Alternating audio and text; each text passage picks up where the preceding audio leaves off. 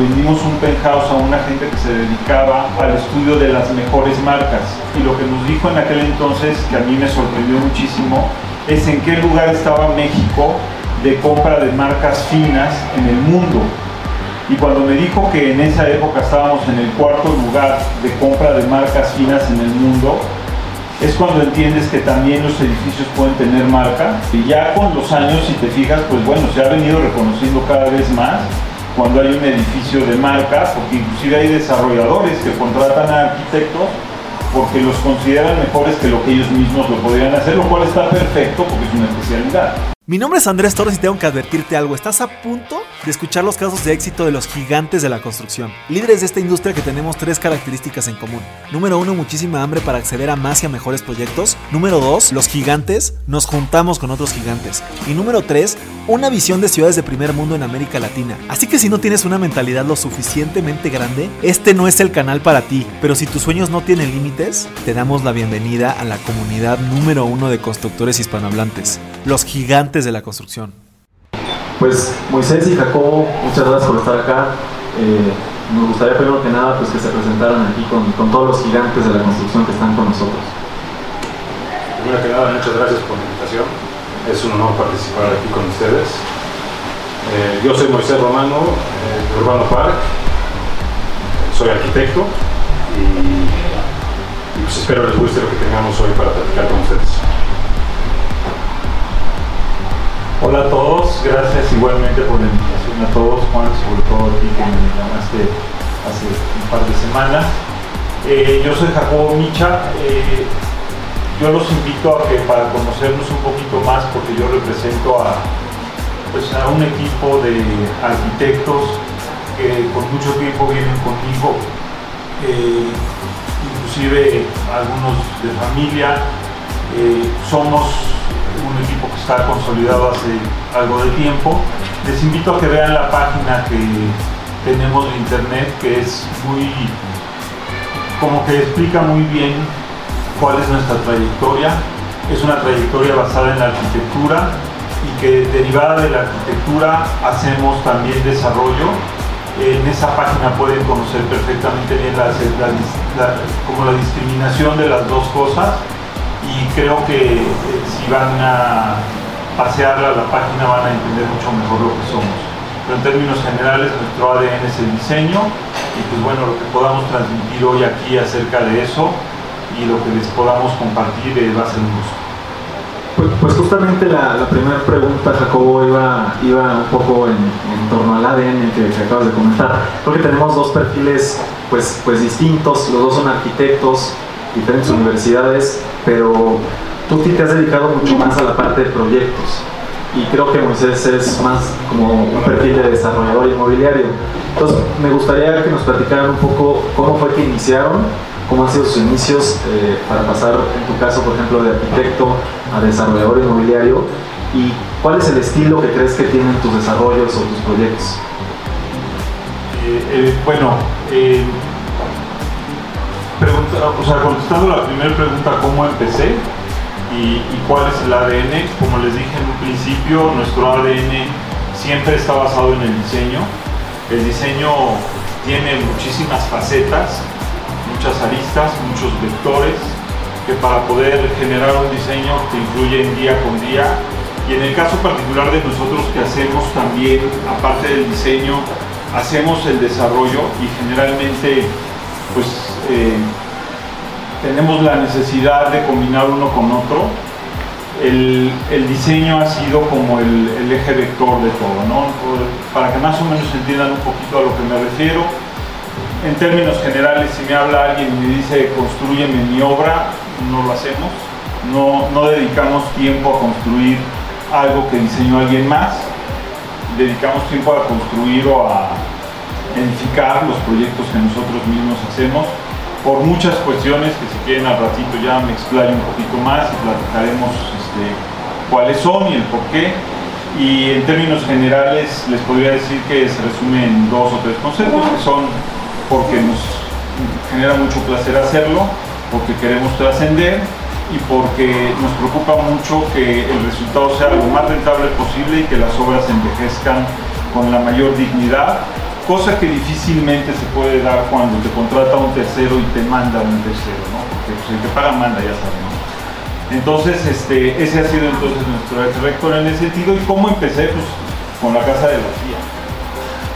O sea, una oportunidad en donde la tía te dijo, este, bueno, necesito hagas la casa a mi hija, y después de esa hubieron dos, y gracias a Dios, en aquel entonces, pues yo ya tengo treinta y tantos años en esto, llegó un momento en que ya habían 18 o 20 casas al año, en, aquella época, y luego un santo día me cansé de hacer este, casas por encargo, por lo mismo que les digo a ustedes, porque siempre se viene alterando el, el sentido del diseño y pues hasta que puse un límite y dije se acabó, ya no trabajo este, más en esas condiciones o por lo menos que no sea la mayoría del flujo de trabajo que tenemos en la oficina, sino que el trabajo que tenemos en la oficina se tiene que hacer con un nivel de calidad que no se puede necesariamente alcanzar cuando estás trabajando por encargo para él.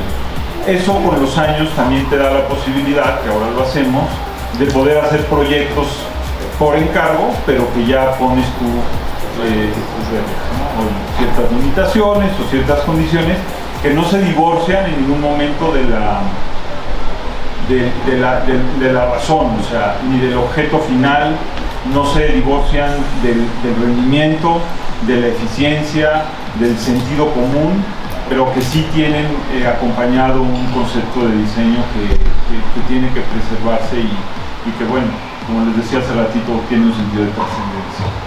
¿Y cómo fue ese paso? Yo, pero yo me metí a tu página web que comentabas ahorita, que está, muy padre.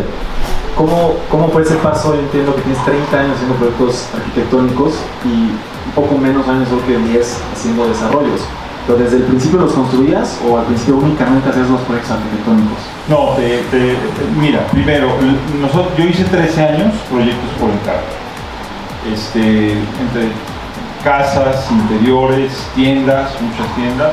En las tiendas era menos grave esto porque hay un sentido de repetición y, de alguna manera también muchas veces tienes que acompañar cierto sentido de diseño contra la prenda y el producto y eso pues te da una consistencia el cuate que te busca para hacer tiendas quiere más, más eficiencia y quiere más velocidad y quiere un rendimiento y un cuate que quiere hacer una casa, a lo mejor se tarda tres semanas en decidirte una tela, ¿no?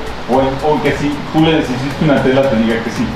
Entonces, yo lo que, te, lo que me empujó a mí fue eso. Llegó un momento en que yo dije, hasta acá, lo que hice fue buscar el primer terreno y, y socios, y casualmente coincidió para mi buena suerte con que hubo una convocatoria de un concurso privado con cuatro empresas, que fue precisamente donde conocí a Gaby, la mamá de Juan, que ganamos el concurso del Hotel Marquis y que se empató con mi primer compra de mi primer terreno para hacer desarrollo. Entonces, cuando esas dos este, circunstancias se juntaron, lo que yo tomé la decisión es de parar absolutamente de tajo todo lo que fuera por encargo y tomé la decisión de ya darle el sentido de, diseño y el sentido de, trascendencia, ya no este, estar influenciado por lo que que te contrata o el o em, el, tu cliente te dice.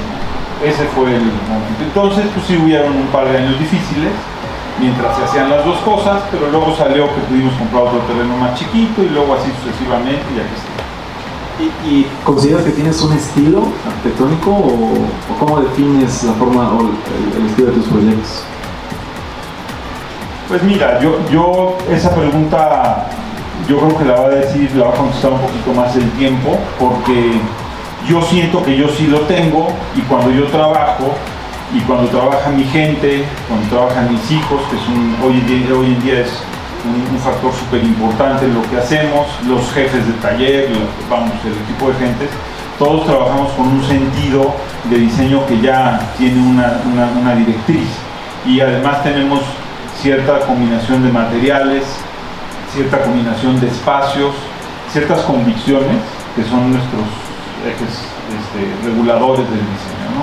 Y, además conocemos los vectores que nos afectan las decisiones que tomamos. Entonces yo te podría decir que sí, o sea, yo paso por la calle y digo, pues sí, hace sentido que una gente ve ese edificio y entiende que la hizo Arquetonic, así como ve otros.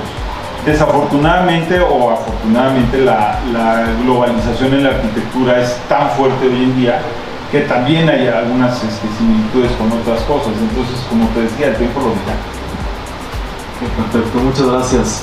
Muy, tú platicas, ¿cómo fue que, cómo fue que inició Urbano Park? Bueno, Urbano Park nace aproximadamente hace 10 años. Nacimos en una oficina de 2x2, éramos dos personas. Hoy somos cerca de 80 personas en la empresa. Y parte de ese crecimiento fue porque somos una empresa que está 100% integrada. Vamos desde la compra del terreno, el proyecto, construcción, compras y presupuesto. Nosotros mismos sacamos las licencias, nosotros comercializamos y administramos después los propios condominios. Y al integrar todo eso fue parte del crecimiento que tuvo Urbano Park. Nosotros crecimos, bueno, nuestro primer trabajo fue una obra de 52 departamentos, la proyectamos nosotros, la construimos nosotros. Fue nuestro primer proyecto y nuestra primera obra, gracias a Dios salió todo bien y así consecutivamente a los dos años ya eran dos obras, dos tres obras y hoy tenemos obras importantes en la ciudad de vivienda y de oficinas. Y pues, ese fue el crecimiento de Urbano Park. Oye, bueno, pero, lo dices muy fácil, mi primer proyecto de 52 departamentos.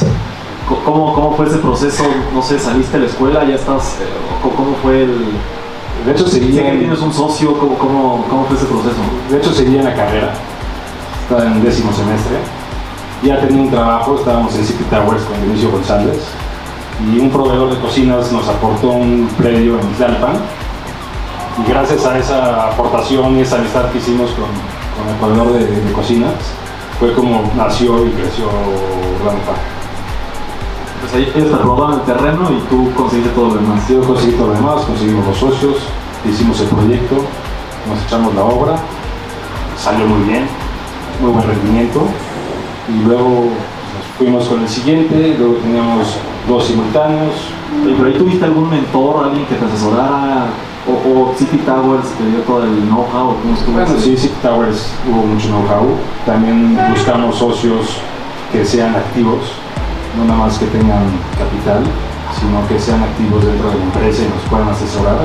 Y a la fecha seguimos consultando y tenemos nuestros nuestros asesores para, para tomar decisiones. ¿Y esos socios con los que empezaste, o sea, supongo que te aportaban cocinas, no sé, ventanas? Menos pisos, todo menos pisos. Eso somos nosotros, ¿no?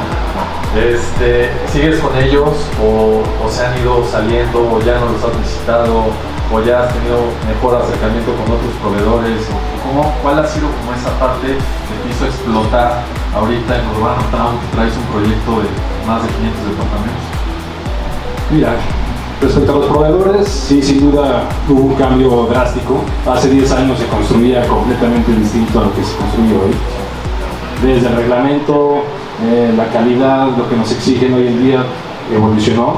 Hubo algunos proveedores que sí pudieron continuar, muchos no.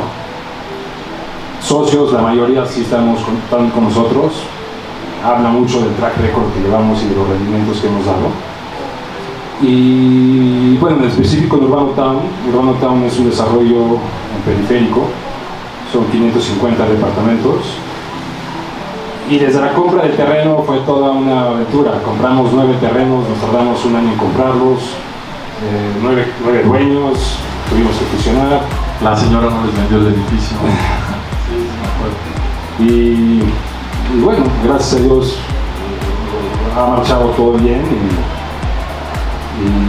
pero mucho nace desde la arquitectura. ya si quieres después en las siguientes preguntas lo, explico también un poquito más detallado. Pero parte del crecimiento, sí, es uno por estar integrados y dos, es por haber hecho un, un proyecto eficiente, eficiente en costos, eficiente en espacios, en metraje, en poca circulación. Todo eso conlleva a que el usuario final pueda adquirir una vivienda en una ubicación triple en la ciudad. ¿Crees que tienes, ¿crees que tienes un, un, estilo definido en tus, en tus proyectos? No, no, no nos caracterizamos por ser una empresa de tanto diseño, pero sí de mucha eficiencia. Sí nos clavamos mucho en cómo sacar el 100% de los metros cuadrados permitidos, que cumplan con la norma, eh, que el propio departamento tenga la menor circulación posible, que el desarrollo tenga poca circulación porque son metros cuadrados que cuestan al fin y al cabo, pero no los vendes. Pero así tanto como diseño, no, no tenemos una línea tan, tan clara. Yo diría que es más como eficiencia. Digo, aquí está interesante porque, digo, yo creo que entre tú y Jacobo son dos polos totalmente distintos, como lo entiendo a lo que nos cuentan. Entonces, Jacobo, tú te vas más por el tema de diseño y tú más por el tema de eficiencia en espacios y demás. Aquí estaría interesante saber cómo es que podemos o cómo es que llevan ese diseño para que la eficiencia del proyecto no pierda como esa parte, no mate como el estilo simplemente por tener pues el clásico departamento que está dividido con 10 pares de tabla roca y ya no tienes un diseño arquitectónico y tienes entre algo llamado eficiencia más que entender. No, sin duda. Eh, sí, ese es el mayor reto que nos enfrentamos día a día. Tenemos que ser eficientes, pero tiene que ser un desarrollo con diseño, de lo contrario estaríamos haciendo puras cajitas. Y no, pero ese es el reto del arquitecto, de nosotros, nosotros proyectamos cuando hacemos vivienda.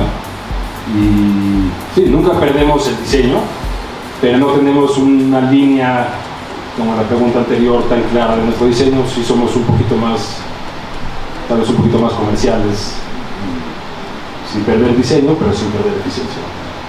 Y ahí, Jacobo, ¿tú cómo encuentras rentabilidad en proyectos con un diseño muy exquisito?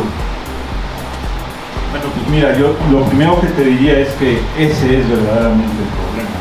O sea, poder hacer, eh, como Juan Carlos lo planteó, es son opuestos. No, no es así. O sea, el reto está en hacer mucha eficiencia y además lograr un diseño de un edificio que, que haga la diferencia.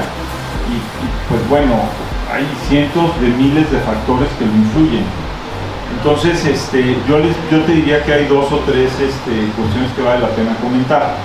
Nosotros hicimos un libro en el 2010 o 2011 con Arquine, cuando habíamos hecho nuestras primeras 10 años de obras, que habían en términos generales edificios de, de, de una escala que te diría yo entre chica y mediana, y el, el, tema precisamente del, en aquel entonces de nuestra publicación fue cómo lograr hacer edificios con buena arquitectura que no afecten el rendimiento y que esa arquitectura eh, verdaderamente haga ciudad, trascienda y genere este, experiencias diferentes al usuario. Eh, el segundo punto que te diría es, si ustedes por ejemplo analizan una bienal de arquitectura, pues siempre tiene categorías de vivienda. Todas las tienen. Pero difícilmente va a tener un premio, un edificio de vivienda por hacer, eh, por ser, perdón, el mejor edificio de todos los que hay. ¿Por qué? Porque otros usos están mejor vistos en cuanto a condiciones de diseño que la vivienda en sí. No digo que nunca haya sucedido, pero es mucho más difícil lograrlo, porque el reto de diseño de hacer vivienda generalmente sí te empuja el, este factor de la eficiencia, el factor del rendimiento, de los tiempos, de, toda esta cuestión que en otros programas no te empuja. Y entonces, claro que esa es otra vez, ese vector te arrima o te, te acerca a hacer una obra menos plástica que otras. Pero eso no quiere decir que no haya espacios, eso se nos tiene que encontrar. Cuando encuentras, cuando encuentras esos espacios es cuando sales de la norma. Yo, yo, sé que tú has ganado premios de arquitectura. ¿Fueron de vivienda o...? Eh, es que, bueno, otra vez, lo que pasa es que nosotros hacemos casi todo vivienda porque difícilmente puedo hacer un museo y rentarlo. Entonces, como generalmente hacemos obra de arquitectura para, para que nuestros proyectos sean los que estamos en esa etapa todavía de madurez del despacho, es un despacho joven, este, yo a veces les digo a mi gente que, que, la arquitectura se hace con litros de sangre. Y me refiero a las generaciones que tienen que pasar para que verdaderamente hagas una buena arquitectura. Entonces, ¿a qué voy? Claro que hacemos mucha vivienda y hacemos programas que nosotros mismos podamos producir porque necesitamos inversionistas para poderlos generar, vender o rentar. Entonces, muy difícilmente vas a hacer un museo para ti mismo. Entonces, los, premios que hemos ganado son de vivienda en términos generales o son de interiorismo muchas veces, de, espacios que hemos también este, trabajado, porque es lo que más hacemos y porque es en donde más nos desenvolvemos. Pero sí, gracias a Dios, sí hemos ganado. Este, por ejemplo, el, último edificio que hicimos en Puebla, ya gracias a Dios tenemos cuatro o cinco premios y reconocimientos, entre ellos la Bienal de Arquitectura de la Ciudad de México de hace dos años, si no mal recuerdo. Y pues bueno, es un edificio que vale la pena si lo ven y que le echen un vistazo porque habla de una gran eficiencia en todos los sentidos, pero bueno, rompe otra vez un vector, que es la gravedad, lo atraviesa y dice, bueno, pues en este edificio para lograr un buen diseño vamos a desafiar un poquito la gravedad. Y ese desafío a la gravedad te da una condición de diseño ya que es distinta y que hace un edificio totalmente diferente, otra vez, con un material que no necesita mantenimiento toda la vida, con espacios completa y totalmente eficientes, etcétera, etcétera, todo lo que se ha venido platicando. Hablando de eso, este, mi estimado Jacobo, el tema estructural es como la, la eterna lucha entre los ingenieros y los arquitectos. Entiendo que Moy hace departamentos más, más eficientes, el tema de la estructura tal vez no es, no es un factor que te quite metros cuadrados, pero en ti que tú eres un, un poco más como artista, que llegue un cálculo estructural y te diga, no, no puedo hacer esto, o aquí tiene que ir una columna, ¿cómo, cómo, cómo replanteas ese diseño o, qué haces, no? No sé si entendí bien la pregunta. O sea, si te refieres a cómo lo replanteo, no lo replanteo. Lo negocio y lo, lo maduro y lo acompaño de asesorías de buenos ingenieros, de talento. O sea, entre mi gente, en, el despacho, gracias a Dios, tenemos mucho talento y la gente con la que nos hemos ayudado, lo sacamos adelante. Ahora, si tú dices por qué, pues yo te diría, este, habrá que ver, y eso me sucedió hace muchos años cuando, y creo que ya como 20, cuando vendimos un penthouse a una gente que se dedicaba en México al estudio de las mejores marcas. Eh, él, él, hacía como estudios de mercado y lo que nos dijo en aquel entonces, que a mí me sorprendió muchísimo, es en qué lugar estaba México de compra de marcas finas en el mundo. Y cuando me dijo que en esa época estábamos en el cuarto lugar de compra de marcas finas en el mundo, es cuando entiendes que también los edificios pueden tener marca y, el hecho de que tengan marca no nada más necesariamente es la marca de, que venga Armani y le ponga Armani a tu edificio porque ellos hacen lociones o hacen este, ropa, ¿no? sino también la del arquitecto. Y ya con los años, si te fijas, pues bueno, se ha venido reconociendo cada vez más cuando hay un edificio de marca, porque inclusive hay desarrolladores que contratan a arquitectos porque los consideran mejores que lo que ellos mismos lo podrían hacer, lo cual está perfecto porque es una especialidad y en la medida que eh, eh, tú logres más especialidad, y eso contesta la pregunta de raíz, vas a tener un producto como lo necesitas, como lo quieres, sin afectar los otros factores. Entonces ahí se entra lo que está diciendo Andrés, ¿no? O sea que ya es, ya es un estilo el que tú tienes y ese estilo es el que le vende al cliente, a, pues, a la persona, ¿no? O estilo o experiencia, porque pudiera no, no necesariamente ser un estilo y pudiera ser un espacio con una calidad vivencial o con una experiencia diferente por los factores que otra vez son, pueden ser miles, que en ese en particular sea distinto que los otros y que te hagan o que, o que convenzan a la gente de que vale la pena estar ahí. Yo te podría decir una cosa que me pasó ayer en la mañana, perdón que luego agarro mucho el micrófono, pero vale la pena compartirlo. Hicimos una switch en la colonia Roma en la mañana vi eh, ayer que una señora no podía salir del lugar porque estaba fallando un sensor que se le metió el agua y lo echó a perder por segunda vez, somos unas papas, pero en fin. Este, me acerqué con ella, le dije, le voy a ayudar y tal, y me dijo, oiga, ¿usted es el, propietario? Le dije, sí. me preguntó, ¿quién hizo el diseño?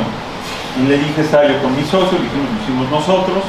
Me dice, le quiero decir que estuvimos en la Ciudad de México tres semanas dos semanas en el, Four Seasons y solamente una semana acá y estamos muy arrepentidos de no haber estado aquí todo el tiempo. Y es un lugar que, en, mi por asomo tiene el gasto o las condiciones de, Four Seasons en muchos sentidos, ni siquiera la, hospitalidad, pero tiene un, factor de experiencia que el otro no tiene y ese, ella por ejemplo, lo supo apreciar. Eso es lo que nosotros nos dedicamos a buscar. Oye, muy, la, siguiente pregunta que teníamos preparada era como en torno a, los diferentes proyectos que ejecutas, ¿no? O sea, haces vivienda, haces oficinas, me estás diciendo que también hay centros comerciales. ¿Qué tan diferente es con tu equipo, eh, que, decías que es un equipo interno 100%, estar como cambiando de tipo de proyecto e inclusive cómo cambia un proyecto de acuerdo a la magnitud. Es ahorita que empezaste con un edificio de 50 departamentos y ahorita estás haciendo uno de 500, ¿no? O sea, ¿cómo es el proceso de hacer diferente tipo de, construcciones y diferente magnitud de proyectos? Bueno, no hacemos centros comerciales, tenemos un proyecto comercial, pero no es un, no es un centro comercial, no hemos llegado a eso aún. Eh, nosotros hemos proyectado y diseñado el 100% de nuestros proyectos de vivienda porque sí agregamos mucho valor. Desde la estructura que comentabas, Alex, nosotros nuestras columnas de los departamentos no las tenemos al interior del departamento, las tenemos por fuera. Si vas con un departamento de 65 metros y ahí 6 metros cuadrados son de columnas, le estás quitando el 10%. Entonces nosotros en vivienda sí agregamos muchísimo, muchísimo valor en el tema arquitectónico. Estamos por arrancar una obra de oficinas, son oficinas en venta, es un proyecto completamente innovador. Eh, son oficinas en venta de distintos tamaños, tienen amenidades, consultores médicos y tomamos la decisión, como no somos expertos en diseñar oficinas, sí fuimos y contratamos a un arquitecto, se llama Jean-Michel Colonier, el cual comparte también muchos de nuestros valores, es muy eficiente, te, diseña muy bien la circulación, tus orientaciones, tu vista, para que cuando llegue el cliente pueda tener esa misma experiencia que comentaba Jacobo. Y en el tema comercial tampoco somos, somos expertos, también va a ser nuestro primer proyecto apenas, y contratamos también un despacho externo para, para poder lograr lo que, lo que estamos imaginando. Y en cuanto a los tamaños, la verdad es que cada proyecto es un saco a la medida hay que dedicarle el mismo tiempo a un desarrollo de 30 departamentos que a uno de 500. A veces tienen mucho más reto un desarrollo chico que uno grande, cuando hay un desarrollo grande, un terreno grande con, uso de suelo bueno, pues tienes muchísimo más libertad en tu diseño y poder lograr otras cosas. Y los proyectos chicos, pues sí tienes que ser muchísimo más meticuloso, no tienes tanto margen, no tienes tanto maniobra de espacio y hay que ser muy cuidadoso. Entonces, en lo que respecta a los tamaños, pues cada uno hay que tratarlo como si fuera, como lo son, ¿no? Son completamente distintos y hay que dedicarle el tiempo necesario. ¿Cómo lo ves, Jacobo? En escala y en diferentes tipos de proyectos. Bueno, te voy a decir, mi proyecto más chiquito mide 45 centímetros cuadrados y el más grande 72 mil.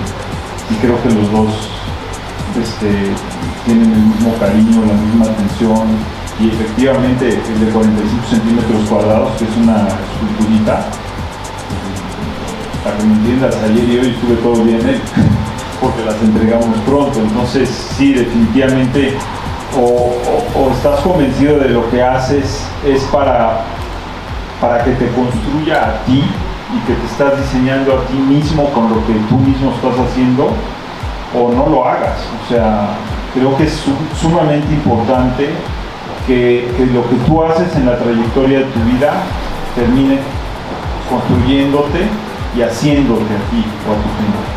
Y para eso no puedes escatimar en una escala por chica o grande que sea. Yo, yo tengo una pregunta, tal vez va un poco de la mano con lo que mencionaba Alex antes, pero va más como eh, enfocada al tema de la normatividad actual de la ciudad. ¿Qué, tanto afecta las normas de la ciudad a, un desarrollo? Que tú tengas eh, algo planteado en la cabeza. Yo sé que pues comúnmente tienes el terreno y ya sabes lo que te va a construir, pero si, si, tú quieres hacer algo y que a la mera hora por normativa no se te piden 10% más de área libre o temas de ese estilo, ¿qué tanto afecta esa normatividad a los, a los proyectos a la hora de realizarlos? Mira, este, la normatividad es generalmente clara y hay que respetarla. El problema es cuando hay grupos o gente o una cultura de no respetar la normatividad y de tratar de ganar un pedacito más o de hacer travesuras. Este, no, yo, yo te diría eso no influye para nada en el diseño. Tú puedes hacer un excelente diseño respetando al 100% la normatividad y no solamente puedes, tienes que hacerlo. El reto es lo que está atrás de la norma. Una mala este, gobernación, una corrupción sin medida, porque te puedo decir que hay proyectos que hemos hecho que cumplen al 100% la norma y que aún así a veces no caminan a menos de que otra vez que haya ciertos, que hay ciertos vectores que te están afectando y que no son la norma, pero que podría parecer como si fuera por cómo la manipula. Ese, ese sí es un problema, porque entonces ahí está te está afectando algo que no está dentro de la ley, pero que la afecta. No sé si fui sumamente claro. Sí, no sé si... Tú en la parte de permisos, por ejemplo, la normatividad como... A mí al contrario, a mí sí me afecta un montón porque... Por ejemplo, ahorita que estás construyendo 500 departamentos. Te pongo otro ejemplo, o sea, nosotros si compramos un terreno de 1000 metros cuadrados, por decir algo, y el uso de suelo es de 10 pisos y 20% de área libre, lo que tratamos de hacer es de esos 1000 metros dejar el 20%, son, quedan 800, por 10 pisos, 8000, pues, y tenemos que encontrar un diseño eficiente, un diseño eh, bonito, con experiencias, con todo lo que ya platicamos, pero no podemos dejar por alto no llegar a los 8000 metros, o sea, hacemos todo lo posible por llegar a los 8000 metros. Y a veces la normatividad, la norma 7 o la norma 10, te impide las alturas, tienes que remeter o tienes que hacer un polígono desgraciadamente a veces el diseño se empieza a acomodar un poquito a, lo que pide la norma. Claro, coincido con Jacobo, no podemos excedernos en, un centímetro cuadrado, en un piso, en un metro, y hay que cumplir la norma. Pero en los diseños que nosotros hacemos, sí nos impacta la normatividad para poder llegar a las eficiencias que a veces uno busca. Había un... Y las buscas por el precio del terreno, perdón había un, había un polígono o algo que te permitía maximizar el uso del suelo en los terrenos hace tiempo. ¿A qué, qué, qué, ¿De qué trataba eso? O sea, nunca lo he entendido, nunca lo he comprendido. De que tenías un terreno en el Estado de México y podías este, usar ese uso del suelo para maximizar algún otro terreno. ¿Cómo funcionaba eso? En un polígono, otra vez en el ejemplo de los mil metros cuadrados de terreno, podías construir 8000, puedes construir los mismos 8000 metros cuadrados ya sea en 10 pisos, 12 pisos o 15 pisos y haciendo más área libre. Es un muy buen instrumento porque eso hace ciudad, porque haces más compacto la estructura, más alta y más área verde. Entonces eso ayuda mucho al proyecto, ayuda mucho a la ciudad, urbanísticamente es muy bueno. En esta administración pues no son, los polígonos son mal vistos, y bueno, lo que comentabas era de pasar de usos de metros cuadrados de un terreno a otro, es transferencia, pero el polígono nosotros sí lo usamos porque nos ayuda otra vez a, a maximizar nuestra, nuestra potencialidad que tiene cada terreno. Yo, yo quisiera agregar un, tema, o sea, eso que dice Moy es la norma. O sea, aunque son, se le llaman normas particulares, son normas que afectan el diseño del terreno, pero son particulares, son de ese terreno y hay que tomarlos en cuenta como son para poder sacarlo adelante. Y la otra que tú decías es la transferencia de potencialidad, es que tú puedes comprar potencial de otro terreno que está en desuso. ¿Qué quiere decir eso? Que si tú tienes una iglesia en, un, en una zona en donde el uso de suelo es para 10 pisos y la iglesia tiene dos, el espacio de aire de la iglesia del segundo piso para arriba no lo está aprovechando nadie y en teoría pues tú lo puedes comprar. Digo, finalmente es una tomada de pelo porque eh, eh, el único que obtiene un beneficio de ese, de ese potencial es el que lo compra y el gobierno y la iglesia no obtiene ningún beneficio pues a través del gobierno ese espacio. Exactamente, entonces sí, claro, sí existe, sí se podía aplicar, efectivamente como dicen hoy, hoy los, bueno yo no te diría nada más los polígonos de actuación, todo es mal visto, todo, o sea, yo creo que no es un secreto, la mayoría de la gente de aquí se va a dedicar a lo mismo o está en el ramo y pues yo creo que queda muy claro que ahora la, óptica o como quieren hacer ver a, los desarrolladores es que es un clan o es un, es un grupo que no, que, vamos, que, va en contra de la sociedad, ¿no? Entonces, pues ustedes lo vieron ayer en la mañana seguramente muchos, este, sacaron un plan que dicen que es para reactivar la, pues, la, actividad económica en, torno a la construcción. Entonces primero la desactivaron y ahora la van a activar. ¿Y cómo está la situación actualmente? Sabemos todos que está bajón. Ahorita me decías que tú tienes tres proyectos andando, tú también tienes un par de proyectos ya en puerta y tienes una edición muy grande. ¿Cómo, cómo ven la absorción del mercado? Eh, ¿cómo, cómo, cómo, vislumbran los próximos, los próximos años? Creo que todos aquí en, esta sala nos dedicamos a la industria de la construcción, entonces pues ahora nos, funcionaría saber algo de, cómo viene el, mercado en los próximos 12 meses. Pues la verdad es que hoy el mercado lo desconocemos todos. No hay, no hay una regla clara de que se esté moviendo constantemente ni los departamentos ni las oficinas. Cada mes es, es completamente distinto. Yo te hablo de mi experiencia ahorita que tenemos en Urbano Town. Eh, aún con la pandemia sí se movieron, sí logramos tener cierta absorción de departamentos. Estamos teniendo unos 6, 7 departamentos al mes en la pandemia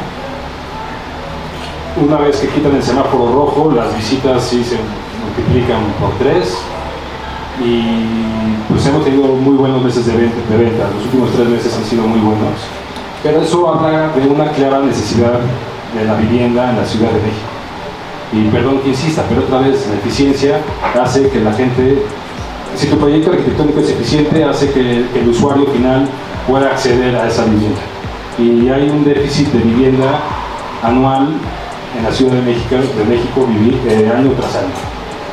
Entonces, cada vez tenemos que ser más eficientes, eh, lograr nuevas experiencias, pero parece que, espero que estemos viendo el fin del, Ahorita que hablas de eso mismo, tú, tú en tus ventas, digo, la verdad es que tienes esquemas de venta, de comercialización muy agresivos, muy buenos, que es lo que yo creo que es parte de tu éxito, pero tú puedes definir ¿qué porcentaje es la gente que llega a comprarte como usuario final y qué porcentaje es la gente que llega a comprar departamentos como inversión? O sea, ¿lo has podido medir? Antes sí. Hoy es un albur, o el inversionista que compraba ahora no compra. Eh, hoy es un mercado completamente distinto y nuevo, lo cual es bueno porque ahora hay que empezar a abrir brecha otra vez y, a crear nuevas cosas, nuevos modelos, nuevas formas de comercializar y también nuestra empresa, somos, somos una empresa muy flexible, muy canchera, conocemos las necesidades de la gente y sabemos qué ofrecer. Entonces eso, eso ayuda a la absorción. Oye, el tema de las oficinas, ¿qué estás haciendo? Porque sabemos que ahorita pues, el tema de cómo desarrollo, ¿qué estás haciendo en ese proyecto como diferente para que sea atractivo para, para las empresas? Yo pensaba que eran consultorios. También, también. Es que es un proyecto completamente distinto. Nadie puede creer que vayamos a arrancar un edificio de oficinas en, plena pandemia y con home office y con la desocupación más alta de metros cuadrados de oficinas en el país, pero, pero la verdad es que es un modelo que se ha movido bastante bien. Es un edificio de 15 pisos, tiene como 27 mil metros cuadrados rentables, bueno, vendibles, porque lo vamos a vender le agregamos amenidades, le pusimos un gimnasio, biblioteca, el Club Garden es comunal. Entonces queremos lograr una experiencia distinta al resto de los edificios de oficinas. Y empezamos la comercialización con ese edificio vendiendo plantas completas, vendiendo plantas de 2.000 metros cuadrados. Y cuando salimos, que fue antes de la pandemia, pues sí tuvimos buena experiencia, vendimos dos plantas y pareciera que era un modelo que, podía funcionar. Cuando entra COVID, no soy 2.000 metros cuadrados en venta, yo creo que ese modelo pues sí, nos va a pegar el home office, vamos a cambiar nuestro esquema de comercialización, nuestro esquema arquitectónico, y lo que hicimos fue agarrar la planta de 2.000 metros y la seccionamos en varias oficinas chicas, pero chiquitas, chiquitas, desde 15 metros, 30 metros, 50 metros. Y de pronto pues, nació un nuevo modelo de oficinas en venta en la ciudad que creo que no existe. O sea, somos de los pocos que te puede vender una oficina de 15 metros en Revolución, al lado del metro, de Bar del metro Barranca del Muerto, muy bien ubicado, y por un precio creo que accesible, por comprar 10 metros tienes una ubicación, una ubicación privilegiada. Y cuando seccionamos esa planta de 10, 30, 50 metros, hubo varios doctores que quisieron comprar, no pudimos venderles porque era como, se hace cuenta que decíamos a vender una oficina en un Rebus, a un consultorio, y pues se nos movía un poquito nuestro esquema.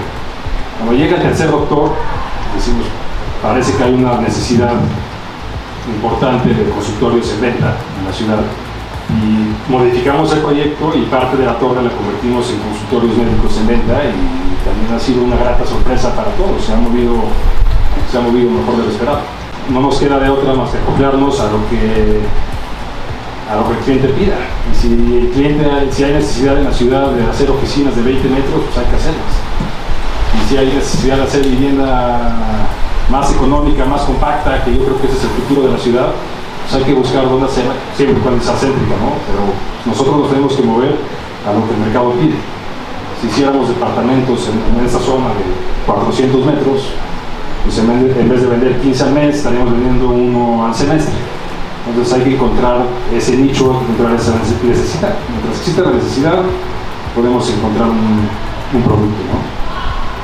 Y me gustaría saber tú cómo estructuras tus proyectos inmobiliarios. Eh, está muy de moda hablar de este tema de las aportaciones, estamos hablando igual hace de eso. ¿Te gustan, no te gustan? ¿Cómo te gusta buscar socios? ¿Cómo, cómo tú levantas capital? Eh, ¿Es capital propio? ¿Es capital eh, créditos, créditos hipotecarios, etcétera? ¿Cómo, ¿Cómo es que tú manejas tu- tus proyectos? Bueno, son muchas preguntas en una. Este, la, la que si me gustan o no me gustan las aportaciones, yo creo que no hay desarrollador al que no le guste que le aporten un terreno, porque lo que tú inviertes desde el día uno tiene un peso muy fuerte durante toda la vida del proyecto. Eh, lo, lo vas cargando, vas cargando la obligación y la responsabilidad de dar un rendimiento por eso, ya sea al socio inversionista original que lo haya pagado o a veces inclusive también al aportante dependiendo de cómo lo manejes, aunque en términos generales ese, no, ese queda congelado. ¿no? Este, entonces la respuesta es sí, sí nos gusta.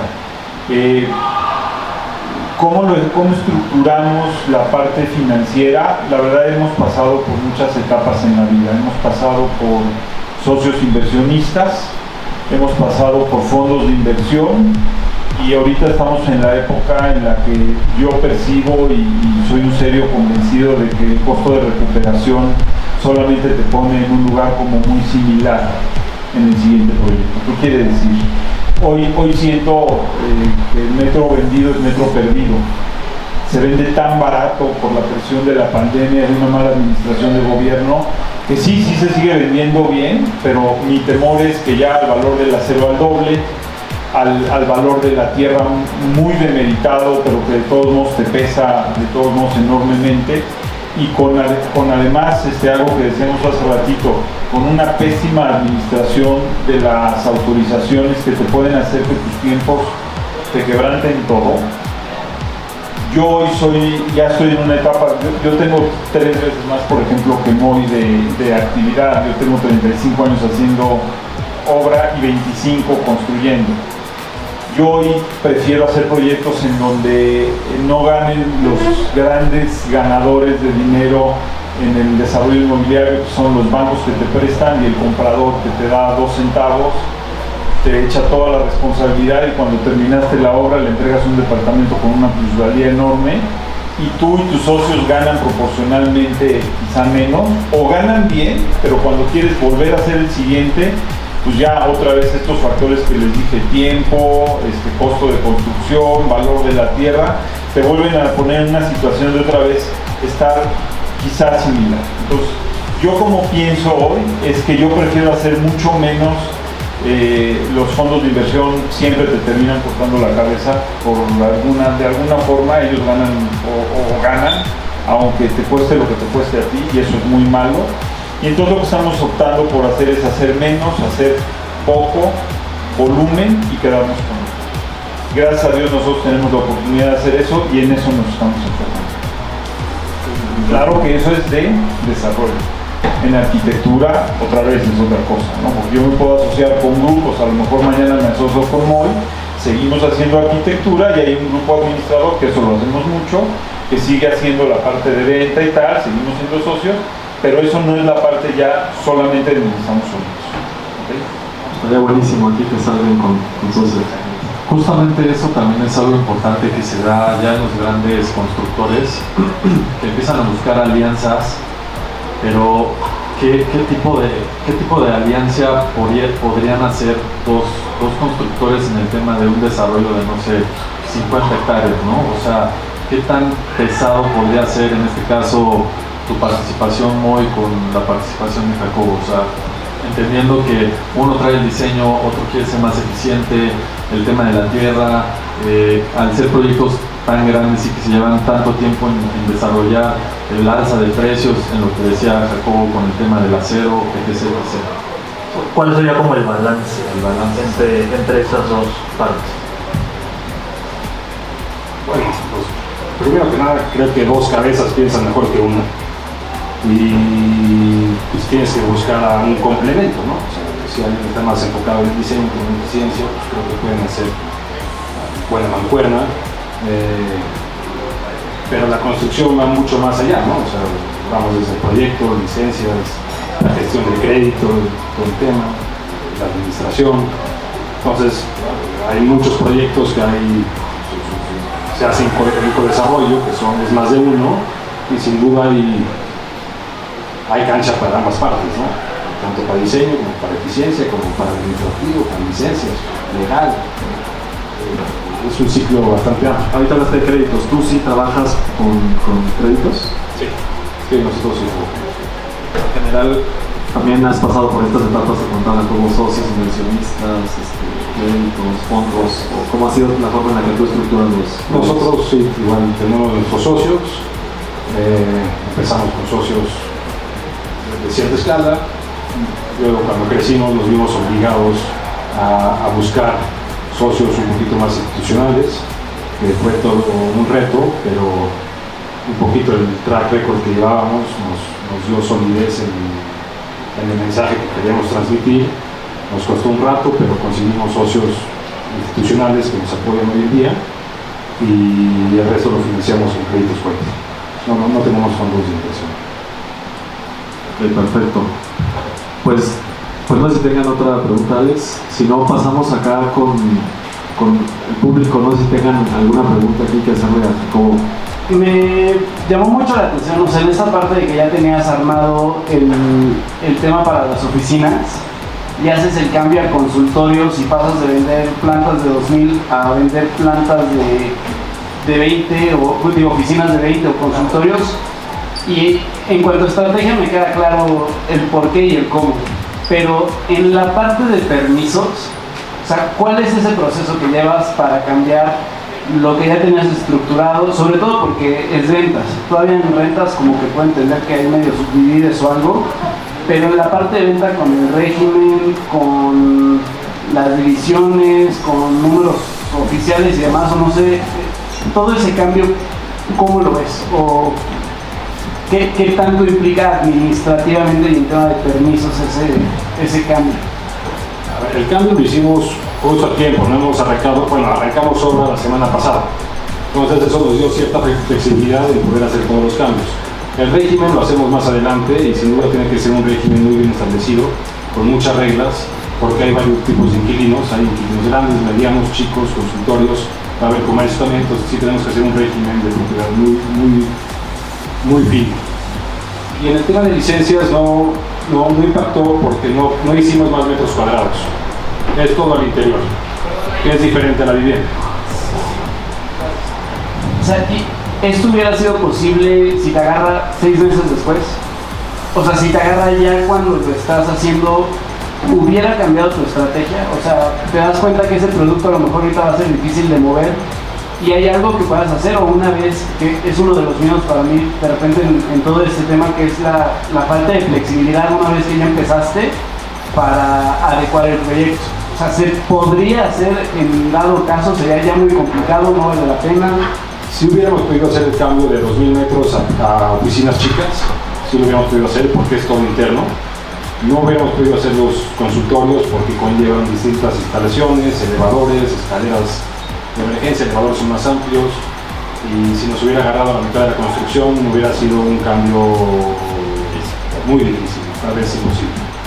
Pero nos agarró en buen momento. La verdad es que COVID ayudó mucho para eso, ayudó para replantear, decir, oye, si sigo adelante con las oficinas o tengo que buscar otro modelo, o el que ya por iniciar oficinas en renta, tal vez le llegó en muy buen momento la pandemia dijo, mejor no invierto mi dinero y dejo un rato más el terreno soleándose.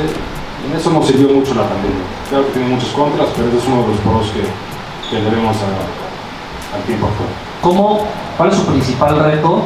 eh, ¿Cómo lo resuelven? De dar a conocer el valor que tienen sus dos modelos de negocio y lo que aportan antes de que alguien ya va a visitar el, eh, el proyecto, ¿no? O sea, porque ya estás ahí, pues ya lo ves, ya lo explicas, pero ¿cómo atraes a la gente? ¿Cómo, cómo lo, ¿Cuál es su principal reto en publicidad, eh, marketing y cómo lo, cómo lo resuelven hoy en día?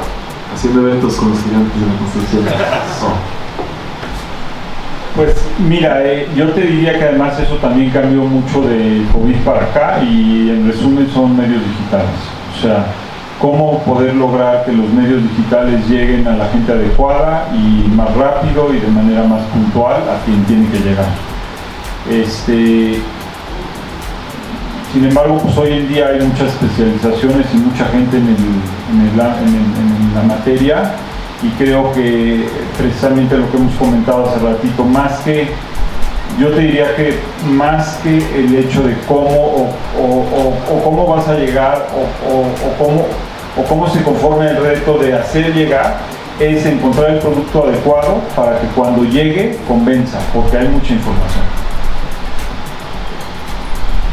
Sí, coincido. Hoy en día los medios digitales son la principal atracción de los clientes, aunque nunca puedes prescindir de un espacio físico donde muestres tu, producto, ¿no? Porque al fin y al cabo la gente invierte su patrimonio en ti y el sitio sigue siendo el, el mayor vendedor.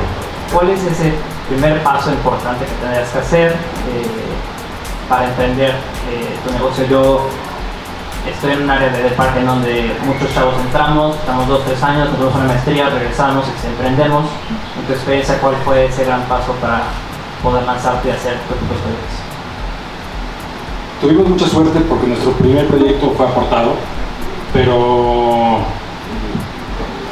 yo creo que si hubiera preguntado esa pregunta hace 10 años, el mejor consejo hubiera sido pues arriesgate y, da lo mejor de ti y, y si es algo bueno y le echas los kilos, sale, puedes salir adelante, ¿no?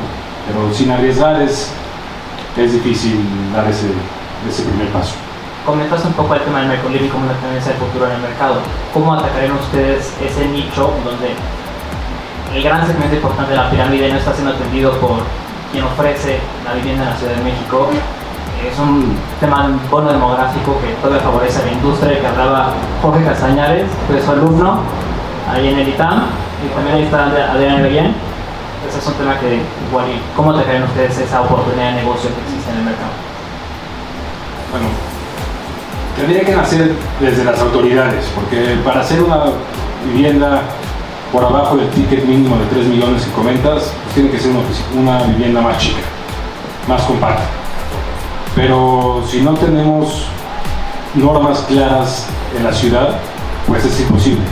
Solamente en Benito Juárez la vivienda mínima es de 60 metros, entonces ya con eso es difícil poder vender abajo de tre- de 3 millones. Sin duda hay una necesidad inmensa en la ciudad de departamentos de un millón de pesos o menos de un millón de pesos, pero pues, cada vez es, es más difícil. Y como comentaban hace rato, con el acero al doble, con lo que te cuestan las licencias y el tiempo, eh, pagar el terreno y demás, pues es prácticamente imposible. Con las zonas donde estamos, pues se vuelve inviable un ticket por abajo de los 3 millones. Para eso necesitamos que las autoridades hagan un nuevo plan facial eh, exclusivamente para viviendas chicas. yo pienso que o sea, todo lo que dijo Moy está correcto, está bien. Desafortunadamente es así. Y como yo lo veo en términos generales es que la gente está ganando poco dinero. O sea que hay un poder adquisitivo sumamente demeritado, muy lastimada en términos generales la población y sus percepciones. Y efectivamente el problema no es un problema de cómo hacerle vivienda barata nada más a esta gente, centralizada, con todas las virtudes y facultades y posibilidades que te da una gran ciudad, porque además la tendencia del planeta entero es vivir en ciudades, en concentraciones. Y, claro, cuando esto sucedió antes y, se empezó a expandir la masa urbana a las zonas conurbadas de la ciudad, pues se dieron cuenta en, la administración todavía de Peña Nieto, pusieron freno de mano, hicieron todo lo que tenían que hacer para detenerlo porque no había posibilidades de, dotar a la población de esas necesidades. Y entonces es un problema tremendo lo que tú acabas de mencionar. De hecho, al grado de que hoy están pensando en una solución en la CEDUBI o en las altas esferas del gobierno que han estado mencionando, que van a tratar de incentivar ese tipo de vivienda de, para, gente de bajos recursos, combinándola en proyectos en, zonas en donde el terreno te costó caro, en donde, en donde vive gente con otro poder adquisitivo y en lo personal yo estoy convencido de que no jala. O sea, es, es una aberración y entonces, claro, otra vez es un vector. No te doy licencias, pero sí te las doy si favoreces a esa población que está desfavorecida.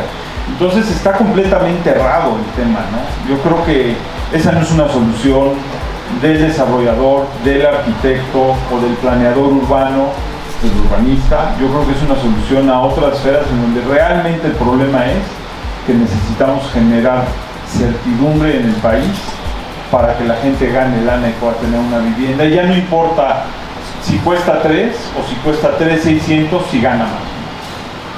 ¿Qué tanto te gustan un departamento de menos de 60 metros cuadrados en el diseño?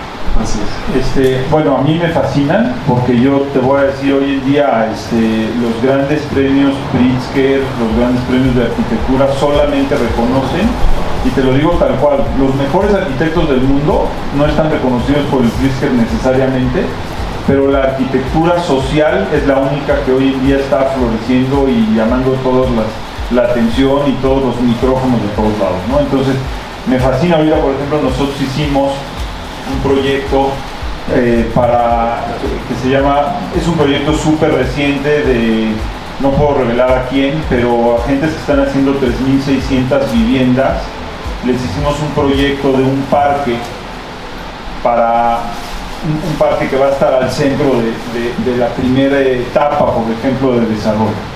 Y cuando me dijeron, oye, ¿cuánto me vas a cobrar por el proyecto? Yo les dije, no te voy a cobrar nada. Y por el concepto del proyecto no te voy a cobrar un centavo. Porque hay dos cosas que están sucediendo. Yo no tengo acceso a estas llamadas. A mí me hablan solamente la gente que quiere proyectos muy, muy elaborados, caros o de medio o medio alto y para mí es una gran oportunidad y por ser la primera oportunidad no voy a cobrar nada. Este, la segunda es, es una motivación muy importante para nosotros poder lograr que la gente que tiene menos recursos pueda tener acceso a un parque con alto diseño. Y eso, este, vamos, no, no se paga con dinero. Yo sé que el desarrollo, si yo les hubiera dicho lo que yo cobro, a lo mejor me hubiera dicho no te lo pago, y entonces los, los usuarios finales de esas 3.600 casas van a ser cinco parques, y entregamos uno. Podrían no haber tenido acceso a eso nunca. Yo creo que es también merecido que la gente que no tiene pueda tener acceso a vivir espacios de buen. Entonces, yo te diría, me fascina. Simplemente para complementar a mi alumno y complementando lo que estaba diciendo. Eh, Después de 17 años en este negocio de la inversión inmobiliaria donde hemos invertido en todas partes de la República Mexicana y después de ver que el COVID nos cambió la dinámica de la inversión, eh, yo les diría que los desarrollos inmobiliarios y las ciudades tienen tres características. hoy en el COVID. Tiene que ser policéntrica, es decir, olvídense de un solo centro en el desarrollo o en la ciudad. Tiene que ser mixta, tiene que ser incluyente, tiene que ser sostenible. Y para salir de esta crisis que tenemos todos en el sector, diversifíquense. Estamos haciendo 1.500 casas que se necesitan en los carros. Hay una necesidad de 6.000 casas en los carros, solamente en este año. ¿no? Estamos haciendo más o menos como 32 hectáreas en Riviera Maya, que no es Tulum, también de casas, de este tipo de casas. Las autoridades van atrás de nosotros, por lo tanto hay que enseñarles a hacer desarrollo. Y busquen otros países. Estamos haciendo una ciudad de 1076 hectáreas en Ecuador. Y estamos reconstruyendo un Caribe en Engaray, Caribay, de una de las empresas más importantes de Ecuador. Entonces dejen de ver a México como el único mercado, dejen de ver a Estados Unidos como el benchmark. En Sudamérica están 10 años atrás que nosotros, con una población muy necesitada de desarrollo inmobiliario. Y Ecuador tiene una gran ventaja. Es dolarizada y es el único país sudamericano que no tiene conflictos políticos, incluyendo el país norteamericano llamado México. Es un presidente pro negocio y un presidente empresario. Entonces, volteen a ver otros mercados desarrolladores inmobiliarios y felicidades gigantes por tener a dos gigantes adelante. Gracias. Al construir un, un edificio de 500 viviendas, también te, enfrentas como a un tema ambiental muy fuerte. Bueno, yo quiero pensar porque yo, en mi experiencia en todos mis desarrollos, el tema ambiental está muy fuerte. Y quisiera saber un poco, o sea, digo, a, esa proporción, eh, sí, o sea, ¿cuál fue tu mayor complicación en el tema ambiental? Sacar el impacto ambiental. Ese fue el mayor reto. No, pero sí, sin duda, todas las construcciones llevan un, impacto ambiental. Eh, hay obras de, me- de medidas de mitigación, hay que cumplirlas, eh, con SEDEMA sobre todo, ambientales con SEDEMA. Y nosotros siempre tratamos de hacer más de las medidas de mitigación. No- Nos, nos inscribimos a, a unos retos verdes con SEDEMA, donde ya mejoramos cuatro camellones en la ciudad, eh, grandes, camiones grandes, donde plantamos árboles y vegetación y demás. Y aunado a eso, todas las obras de medidas de mitigación que nos impone el SEDEMA. No sé si te... Sí, digo, sí, sí, sí, exacto. Bueno, sí, está bien. Es lo que me dio mucha Pero hacemos una planta de tratamiento monstruosa que utilizamos el agua para, para regar, para lavado de coches, para los sanitarios, eh, tratar de tratamiento, pero También era como qué tan diferente es ese, eh, ese estudio ambiental entre un edificio de 50 departamentos el primero que hiciste a este de 500. no, muchísimo. O sea, para hacer 20 viviendas o 30 viviendas no te piden impacto ambiental y arriba ya de los 10.000 metros cuadrados te piden impacto urbano y un impacto ambiental. Después, nada más, antes es nada más una declaratoria ambiental. Muchas de esas medidas, como el agua, por ejemplo, se subsanan con, pagos de artículos al gobierno. Espero que hayan sido utilizados de forma correcta y, y- que hayamos pagado, porque sí se pagan, hayan mitigado esas obras. ¿Cómo qué experiencia has tenido con esos proyectos de impacto ambiental? Mira, yo coincido en, pues, todo lo que dice también igual Moy. Este, yo, agregaría una cosa más, independientemente de todos los retos que hay que hacer para lograr el trámite, este, impactar lo menos posible, tratar de lograr eh, dentro de tu proyecto este, toda esta parte de resiliencia, de sustentabilidad y todo. Hay un reto muy fuerte que es la educación de la gente. Nosotros hemos hecho proyectos en donde una de las, por ejemplo, en el Estado de México, lo terminamos hace más de ocho años, 300 y pico de viviendas, una planta de tratamiento que nos costó una fortuna, que fue una maravilla, y el reto era que no querían pagar 52 pesos por departamento para operarla, porque no sabían si valía la pena o no. Entonces, cuando te enfrentas a ese tipo de cosas o en un lugar en donde pusiste celdas solares y el administrador decidió que pues, no las quiere cuidar porque le sale caro cuidarlas, porque aunque no lo crean pasa, Yo creo que el reto es un poquito más fuerte de educación, de cómo tratar de transmitirle a quien lo va a terminar operando pues, que esto vale la pena o hacerlo de tal forma en que desde el principio cuando lo hagas puedas de manera paulatina echarlo a andar cuando se puede, porque una planta de tratamiento, si la gente no entra al baño no se puede. Este, ¿Cómo puedes hacer lograr que la gente, la comunidad que lo va a utilizar verdaderamente lo valore y lo saque adelante y lo use y que, y que esa educación de la gente sea para no solamente hacer lo que tú hiciste, sino además luego implementarlo un poquito más, ¿no? O sea, tú no puedes a lo mejor poner un foco que te cuesta tres veces más caro. Eh, en, algún momento, ahora ya lo hacemos, pero en algún momento de la vida nos enfrentábamos al problema de que un foco de, bajo consumo era tres veces más caro que un foco convencional. Y entonces tú dices, bueno, les pongo celdas solares, pero les pongo los focos este, convencionales y ya luego que ellos decidan pues a su costo paulatinamente bajarlo. Eso por ejemplo nos funcionó porque en cuanto a rendimiento no gastamos tanto, pusimos las celdas solares y luego los terminamos cambiando. Ese tipo de cosas que, que van muy derivados de la educación de los niños. Mi intervención va más hacia qué tanto ustedes se han metido a cámaras, como por ejemplo la, la Cámara Mexicana de la Industria de la Construcción, de la cual yo soy parte, del Consejo Directivo, en la que nosotros podemos ahí influenciar en la toma de decisiones y solicitarle a los legisladores y a los senadores, en este caso, en este caso en el local, para que puedan ayudarnos en el seguir con nuestro negocio, en el seguir haciendo vivienda, en el seguir mejorando eh, la calidad de vida en la Ciudad de México, porque como hemos visto también, se está ahorita mejorando muchísimo la zona de Santa María la Ribera, está mejorando ya este polígono de la ciudad que está un poquito abandonado. Esta esta aportación que podemos hacer a la ciudad también desde las asociaciones gremiales es muy importante, porque todos nosotros tenemos muchos, muchas quejas y también tenemos muchos resentimientos hacia el gobierno por cómo nos han tratado y sobre todo después del sismo. Después del sismo yo creo que muchos de los constructores fuimos catalogados como son lo peor de la vida y no merecen existir.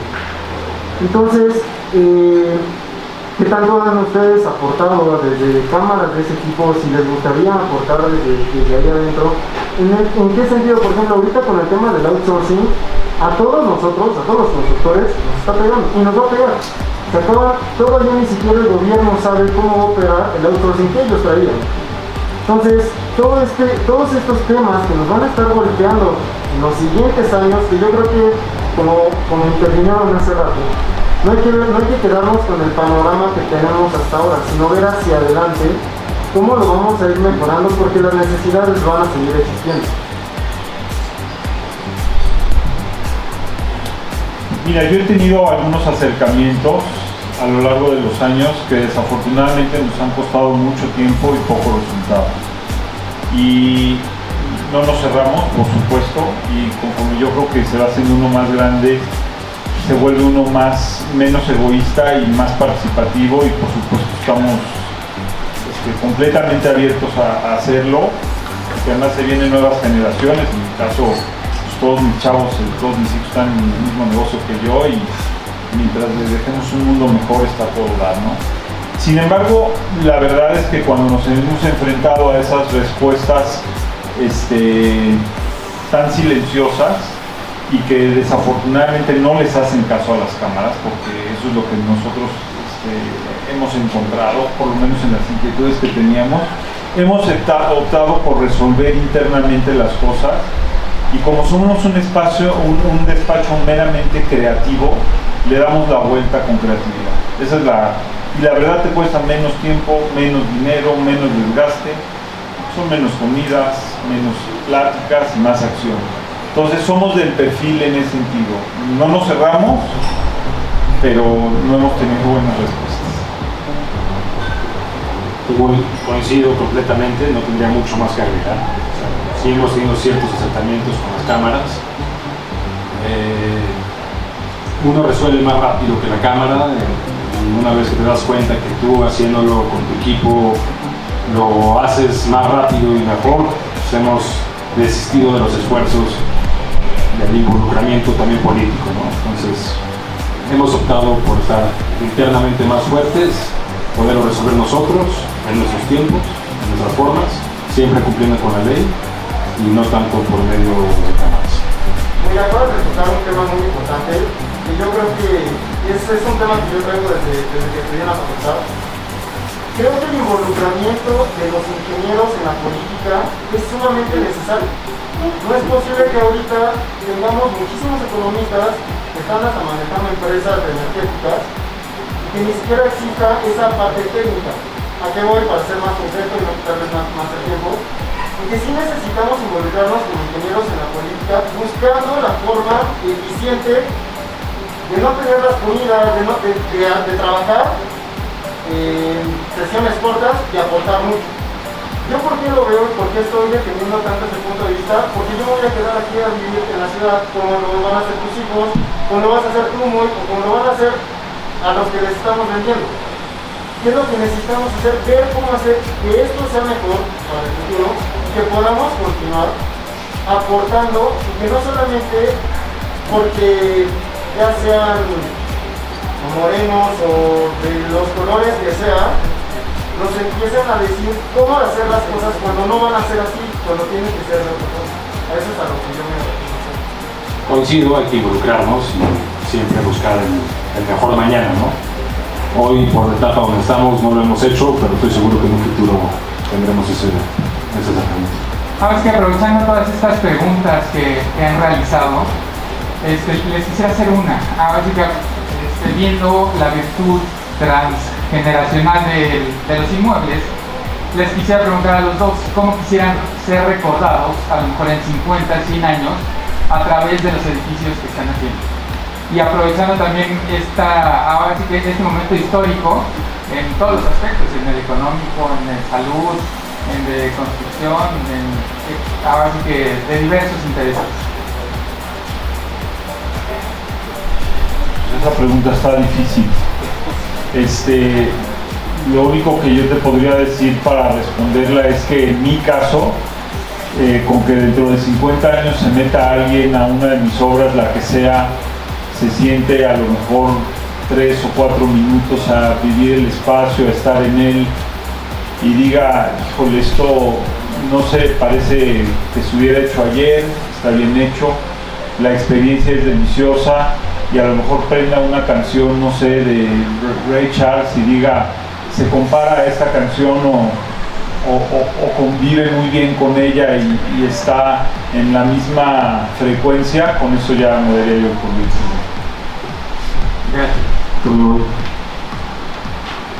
Es algo que nunca había, nunca había pensado. Sin duda me gustaría que los, por lo menos los inmuebles que hemos construido se recuerden por la calidad por la cual se construyó, por el valor que le metimos, eh, que, que, trasciendan en plusvalía y que sean espacios igual de, de, valorados como son hoy en día, que en 50 años sean igual de, de valorados o más. Esa sería. Muchas gracias y felicidades. O, o yo te diría una más, por lo menos que sigan ahí. Yo soy broker, eh, era un broker que se dedicaba antes de la pandemia solamente a atender negocios corporativos, eh, edificios de oficinas, naves industriales, y la pandemia hizo dar un golpe de timón muy fuerte al tema habitacional. Siempre habíamos atendido como empresa eh, necesidades de tierra para desarrolladores y el, el, argumento de venta más fuerte es hacer los análisis financieros para llegar a presentarlos y apostarles a los desarrolladores de que nuestros números no tienen más de un 10% de diferencia con los números que pueden hacer los desarrolladores. Una pregunta, perdón, más, sí, la pregunta interesante, fuerte, sería, ¿qué porcentaje creen ustedes que debería de incluirse en el costo de la obra justificando el diseño? Hablan mucho de si se puede romper la barrera del dinero. Bueno, sí hay empresas que producen vivienda de un millón de pesos actualmente en México. Eh, sí hay empresas que están produciendo viviendas de 30 metros, de 36 metros, pero creo que con lo que juegan muchos con esos costos de hacer cajas de zapatos o meterle cabecita ¿no? a la producción. Me gustaría saber en número qué porcentaje del valor de una obra debería de atribuirse, atribuirse al valor arquitectónico. Una buena pregunta, Pedro. Mira, es- yo creo que esa pregunta no tiene una sola respuesta, ti- tiene tantas respuestas como proyectos hagas. ¿Por qué? Porque en cada lugar y en cada proyecto esa pregunta se contesta diferente. Si, si tú me dijeras que te contesta esa pregunta en un terreno de Toluca, o si la voy a contestar este, en fundición, es totalmente diferente. Eh, te, voy a contestar con otra cosa. Mi papá vende zapatos. Tiene una tienda en la vía de Guadalupe que vende zapatos.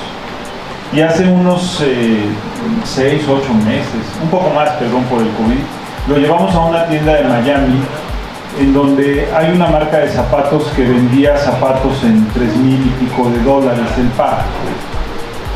Entonces yo te preguntaría, ¿cuánto verdaderamente tú crees que esa gente metió de más en diseño de producto para que su zapato cueste 3.400 dólares en lugar de 57 pesos que vende mi papá uno? Cuando yo entré con mi papá y le dije, vale, ve esto vale 3.400 dólares, se empezó a ponerse blanco, titubeó, se, se mareó y se salió porque me dijo, esto es una jalada de pelo, me estás vacilando, esto no puede suceder.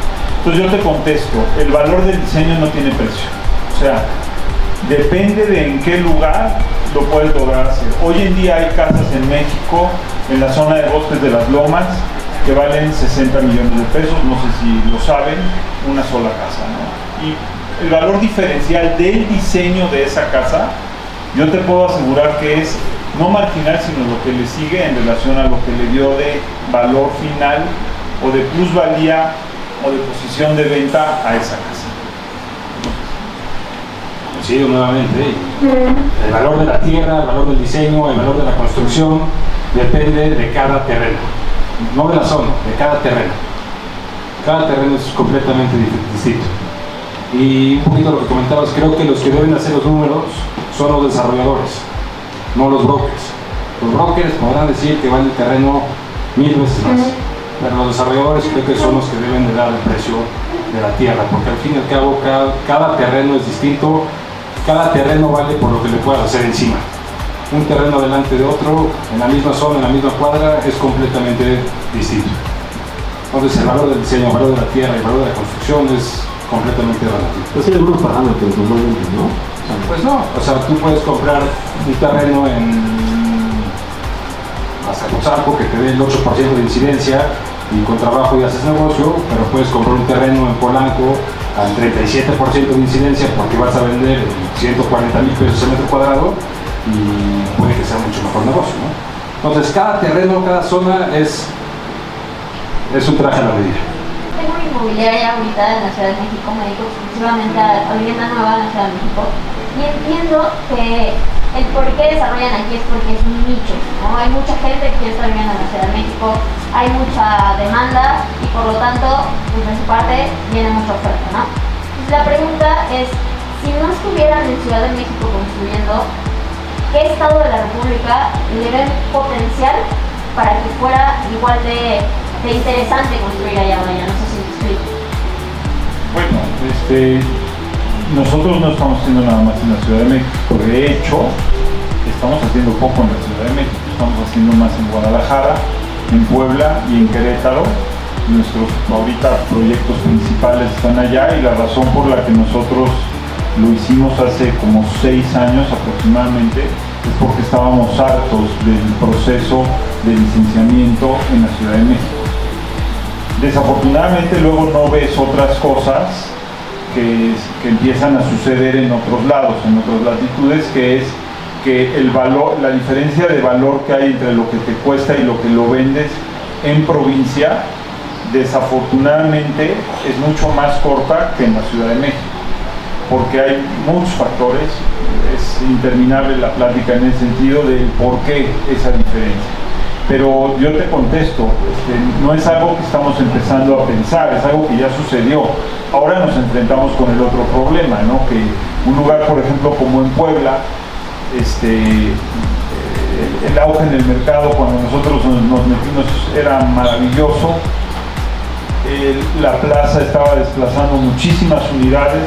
Obtuvimos una licencia para 200 y pico de departamentos en 8 meses. Ya estábamos construyendo muy pronto. Eh, desafortunadamente vino el sismo, muy cerquita hizo daño a algunos edificios cercanos.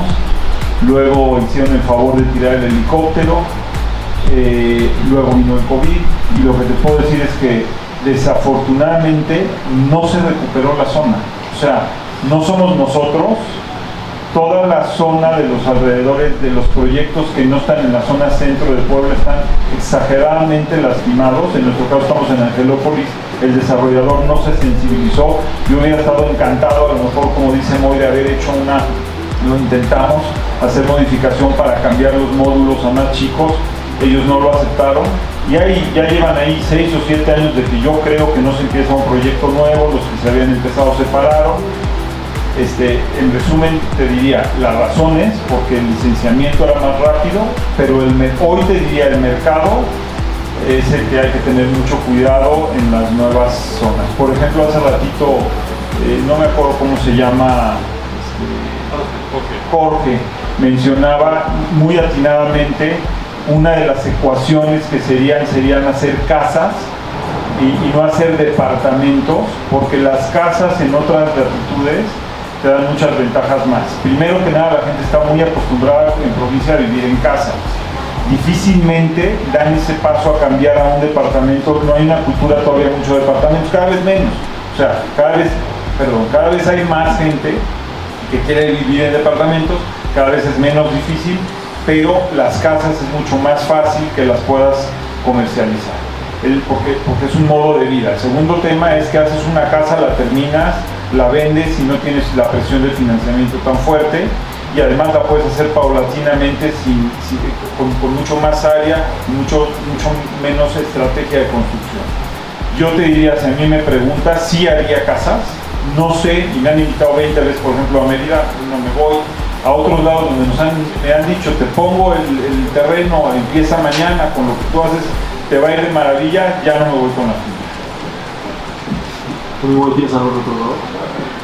Sí, nosotros estamos exclusivamente en la Ciudad de México, principalmente por dos razones. Hay mucho más demanda que oferta. Cada año hay más déficit de viviendas nuevas en la Ciudad de México, todo el mundo lo sabe. Entonces esa es la principal razón. Y la segunda razón es porque es una ciudad con 20 millones de habitantes, lo cual ningún otro estado lo tiene. Entonces, por lo pronto nos sentimos cómodos en la Ciudad de México y si me tuviera que ir a otro estado, ya sea sí o sí, pareciera que Mérida eh, pudiera ser una buena opción. Mi pregunta es, ¿qué opinan acerca de construir con la, eh, bueno, construir vivienda con la norma 26? Muy bueno, Desgraciadamente, en años anteriores, cuando estaba vigente la norma 26, antes de que se volviera a poner vigente, eh, hubo mucho abuso de ella y por eso fue la, suspensión. Pero sin duda creo que las autoridades tienen que tener un acercamiento con los desarrolladores, como comentábamos, y tenemos que empezar a crear otras normas similares a la 26. No me encanta la 26 de todo, pero similares a la 26 para que cada vez podamos tener vivienda más accesible y céntrica en la Ciudad de México. Este, yo, coincido y yo otra vez lo mismo que, les he dicho, depende en dónde. Este, sería maravilloso que se pudiera seguir haciendo obras con la norma 26, pero en sectores en donde no estén combinados los usos y donde haga mucho sentido sí hacerla. Con mucha planeación, mucha cabeza, sí, claro. ¿Cómo les afectó el COVID y qué estrategia planean utilizar para salir adelante? No, solo para construir, sino para que se vendan los proyectos. Gracias. Bueno, cuando entra COVID afecta enormemente porque tanto las obras como la caseta de ventas, el showroom, tuvieron que cerrar y eso evidentemente mete un freno de mano durísimo una vez que se reanuda el semáforo naranja y nos permiten trabajar y abrir caseta de ventas, igual le seguimos apostando mucho más a, los medios digitales que previo COVID y pues ha dado muy buenos resultados.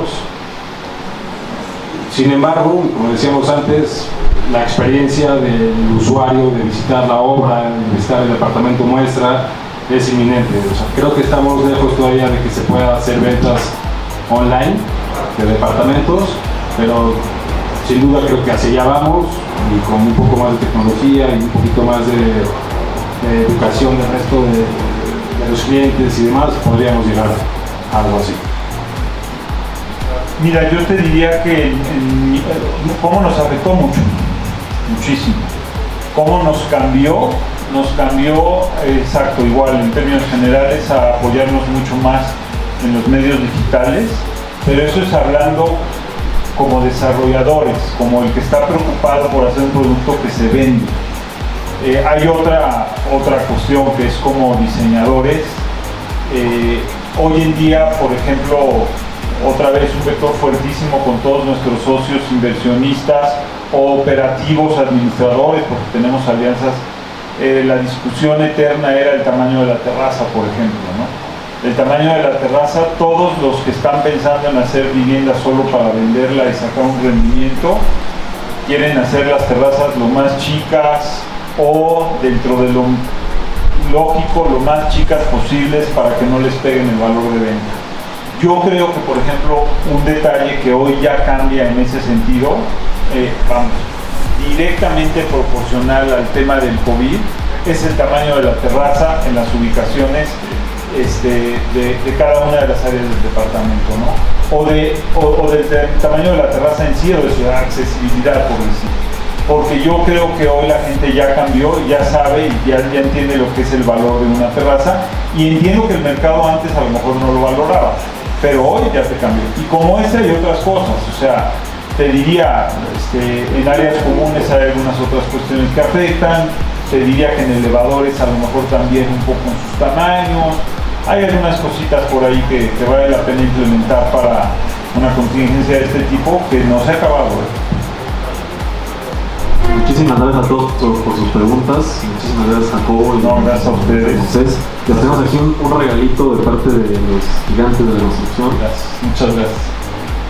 Gracias a todos que vinieron y que nos escucharon. ¿eh? Bueno, no sé si quieren compartir ahí otra vez sus redes sociales o algún lugar donde los puedan. Sí, este, sí, claro, en mi caso somos, como dice ahí, Archetonic, que es A-R-C-H-O-T-O-N-I-C, eh, es www.archetonic.mx. Eh, ahí pueden ver, vamos, tenemos una página a la que le dedicamos mucho tiempo, pueden saber perfectamente bien quiénes somos. Como, urbanopark.com no, no tiene tanta dedicación de tiempo en nuestra página.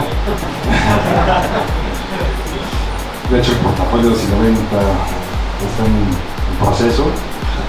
Pero urbanopark.com no tenemos redes sociales, pero ahí está contacto, visítanos y cualquier duda. pues, pues muchísimas gracias. Les pidieron un, un aplauso aquí para este. Gracias.